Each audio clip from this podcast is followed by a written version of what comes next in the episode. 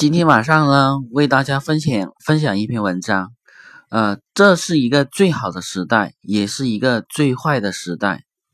当您做事的速度足够快，执行力足够强，你会相信这是确实一个好的时代，因为每一个人都会通过各自的长处、技能，还有各自的兴趣爱好，找到一个足以使自己安身立命的一个去处。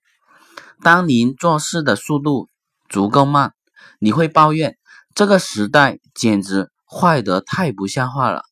钱已经被人家给赚完了，红利期的好处都被先行者瓜分完毕，风口上的那只飞翔的猪永远都只是吃自己。你的心态日益的发生扭曲。你原本的激情早已在这个一而再、再而三的拖延中消失殆尽。天啊！事实上，这些人都是被自己拖垮的。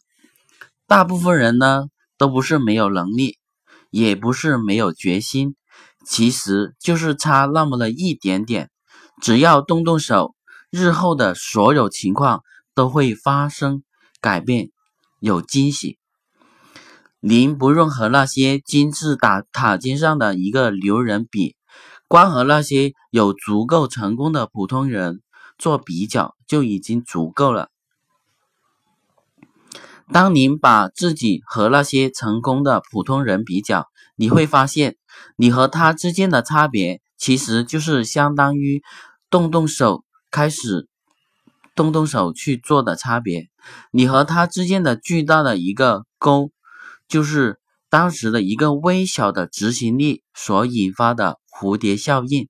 大家都是普通人，都是有着普通人的颜值、普通人的身材、普通人的心智，谁也不会比谁聪明太多，谁也不比谁机智多少。智慧都是中国人的水平，都是集中在一百零五左右。二话就不说了，首其实做事情首先要把人要先会做人，成功的几率就是远高那些啊拖拖拉拉的一日过一日的人强的多了。现在假设有一百个人在做事，我确信其中五十个人的心态都是算了，有时间再说，或者下次，下次我一定会去做这件事。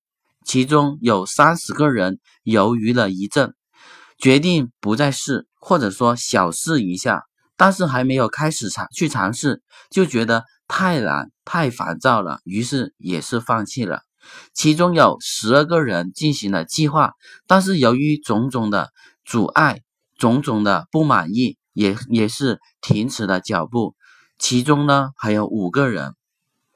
在计划之后完成了一个大概，获得了少许的成就感，但是也因为耐心不不够啊，所以也会呃停滞的脚前进的一个脚步。